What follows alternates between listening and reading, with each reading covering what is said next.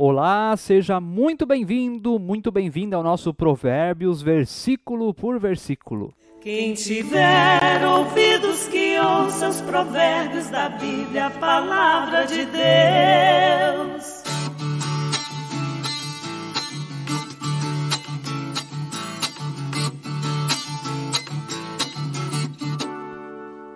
É muito legal ter você aí do outro lado que nos escuta através da plataforma Spotify. Estamos em sintonia com o seu coração e bem-vindo, bem-vinda você também que assiste através do nosso canal no YouTube. Inscreva-se no canal, ative o sininho, deixe aquele like legal. Deixe aí também o seu comentário sobre o devocional de hoje. Vamos ao nosso versículo? Provérbios 1, 19. Provérbios 1, 19. Este é o fim de todo ganancioso, e este espírito de ganância tira a vida de quem o possui.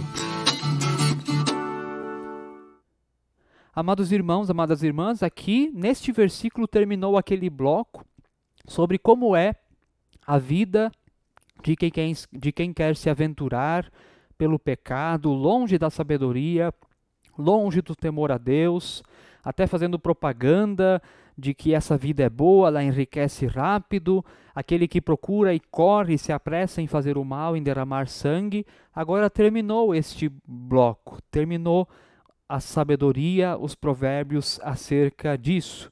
E termina falando da ganância, ou seja, ele está terminando dizendo assim: olha, tudo isso no fim das contas é o que? É uma vida de ganância, é uma vida de cobiças. Nós temos ali no hebraico a palavra batzá, que significa exatamente isso, ganância. Aqui nós poderíamos traduzir também por cobiça. O que, que é a cobiça? Eu tenho aqui minhas anotações, né? Claro. A cobiça, nesta palavra aqui, batzá, é o cobiçoso, o malvado, o corrupto, aquele que gosta de dar o golpe. Esta é a palavra, é um batzá, aquele que gosta de dar um golpe, que arma as coisas ao seu favor, que puxa o tapete, esse é um batzá. Ele gosta de dar um golpe. E esta mesma palavra, ela tem o sentido também de cortar. Batzá também significa cortar, ou seja, eu estou, veja como isso é forte, amputando, amputando e pegando para mim, como se fosse meu. Cortei do outro. Como cortar uma árvore. Ah, agora eu quero um galho para mim. Eu vou lá, serro, corto o galho e não é mais da árvore, é meu. Veja, é uma violência. A cobiça, aquilo, ou seja, ter aquilo que não é meu, é uma violência. Eu cortei do outro. Então isso é muito importante, isso é muito interessante, é o pegar com o violência. É o pegar com violência. E no fim das contas, corre-se o risco de se cortar a própria vida, como é o caso, por exemplo, de roubo seguido de morte, como acontece muito e nós vemos nos noticiários. Mas o que que move isso tudo? A ganância. O querer ter aquilo que não é seu, ou talvez até o querer ser aquilo que não se é, através de uma aparência, através, através de coisas que nós queremos conquistar na nossa vida mas que não são conquistadas de maneira honesta, através de sabedoria, de temor a Deus, cumprindo a nossa vocação no mundo, servindo a Deus por meio do próximo. Não, o tolo, ele faz isso através do batzá. Ele cobiça e ele dá jeito de cortar do outro aquilo que ele deseja para si e pode até atentar contra a vida dos outros. Só que ele não vai muito longe. Esse bloco aqui está terminando dizendo: Este é o fim de todo o ganancioso. E esse espírito de ganância tira a vida de quem a possui. Aqui eu não sei se é essa palavra que aparece, mas uma das palavras para tolo no Antigo Testamento é a palavra Nabal. Nabal é o tolo, mas Nabal significa também aquele que é morto em vida. Interessante isso.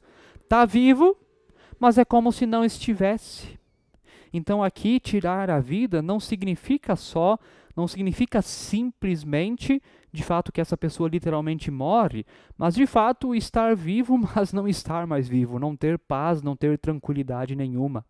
Jesus vai nos dizer de que adianta o ser humano ganhar o mundo e perder a sua vida. A maioria das Bíblias traduzem lá por perder a alma, mas ali alma significa também vida. Né? De que vale ganhar o mundo inteiro e perder a sua vida? Deixar de viver, perder a paz, a tranquilidade. Ó, sabedoria para você. É melhor ter pouco conquistado com humildade e sabedoria do que muito e não poder dormir de noite com tranquilidade. E no Novo Testamento nós temos vários exemplos disso. Lucas 19, por exemplo, o Zaqueu, que tinha uma vida corrupta, defraudou muitas pessoas, mas quando foi encontrado por Jesus, restituiu todos aqueles a quem ele roubou, porque arrependimento exige ação. Não dá de se arrepender e ficar com aquilo que não é seu por mais vergonhoso e desonroso que isso seja, é preciso devolver. É isso. Querido, querida, não viva uma vida de cobiça. Contente-se com o que você tem. Alegre-se com o que você conquistou. Mais do que as coisas materiais, aquilo que é imaterial, a família, a fé, a comunidade, os amigos, tudo isso também é importante. Não cobice aquilo que não é seu. Na verdade, o nosso país já está cansado de cobiçadores, homens que querem o poder apenas para sempre de novo nos assaltar, nos roubar. É o caminho da cobiça, é o caminho da tolice. Mas que sejamos preservados, prevenidos pela palavra de Deus, para que também preservada e prevenida esteja a nossa vida. Que Deus abençoe você Fique na paz do Senhor. Amém. Quem tiver ouvidos que ouça os provérbios da Bíblia, a palavra de Deus.